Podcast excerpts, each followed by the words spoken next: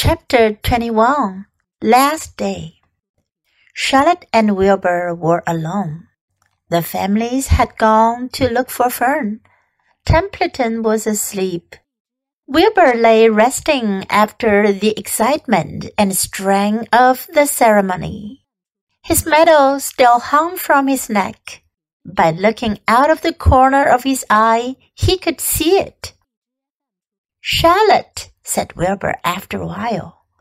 Why are you so quiet? I like to sit still, she said. I've always been rather quiet. Yes, but you seem specially so today. Do you feel all right? A little tired, perhaps, but I feel peaceful. Your success in the ring this morning was, to a small degree, my success. Your future is assured. You will live secure and safe, Wilbur.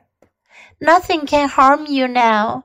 These autumn days will shorten and grow cold. The leaves will shake loose from the trees and fall. Christmas will come, then the snows of winter. You will live to enjoy the beauty of the frozen world, for you mean a great deal to Zuckerman, and he will not harm you ever. Winter will pass, the days will lengthen, the ice will melt in the pasture pond.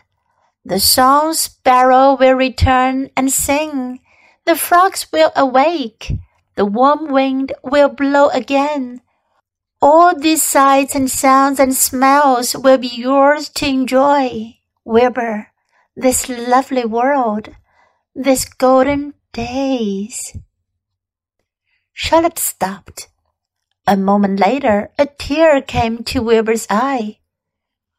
Oh, Charlotte, he said, to think that when I first met you, I thought you were cruel and bloodthirsty.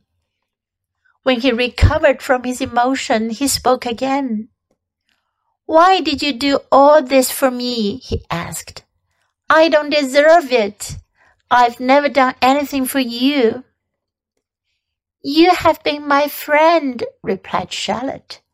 That in itself is a tremendous thing. I wove my webs for you because I liked you. After all, What's life anyway? We are born, we live in a little while, we die. A spider's life can't help being something of a mess with all this trapping and eating flies. By helping you, perhaps I was trying to lift up my life a trifle. Heaven knows anyone's life can stand a little of that. Well, said Wilbur, I'm no good at making speeches. I haven't got your gift for words. But you have saved me, Charlotte, and I would gladly give my life for you. I really would. I'm sure you would, and I thank you for your generous sentiments. Charlotte, said Wilbur, we are all going home today. The fair is almost over. Wouldn't it be wonderful to be back home in the barn cellar again with the sheep and the geese? Aren't you anxious to get home? For a moment, Charlotte said nothing. Then she spoke in a voice so low Wilbur could hardly hear the words. I will not be going back to the barn, she said. Wilbur leapt to his feet. Not going back? he cried. Charlotte, what are you talking about? I'm done for, she replied. In a day or two, I'll be dead. I haven't even strength enough to climb down into the crate. I doubt if I have enough silk in my spinneret to lower me to the ground. Hearing this, Wilbur threw himself down in an agony of pain and sorrow. Great sobs racked his body. He heaved and grunted with desolation. Charlotte, he moaned. Charlotte, my true friend. Come now, let's not make a scene, said the spider. Be quiet, Wilbur. Stop thrashing about. But I can't stand it, shouted Wilbur. I won't leave you here alone to die. If you're going to stay here, I shall stay too. Don't be ridiculous, said Charlotte. You can't stay here. Zuckerman and Lurvy and John Arable and the others will be back any minute now. And they'll shove you into that crate and away you'll go. Besides, it wouldn't make any sense for you to stay. There would be no one to feed you.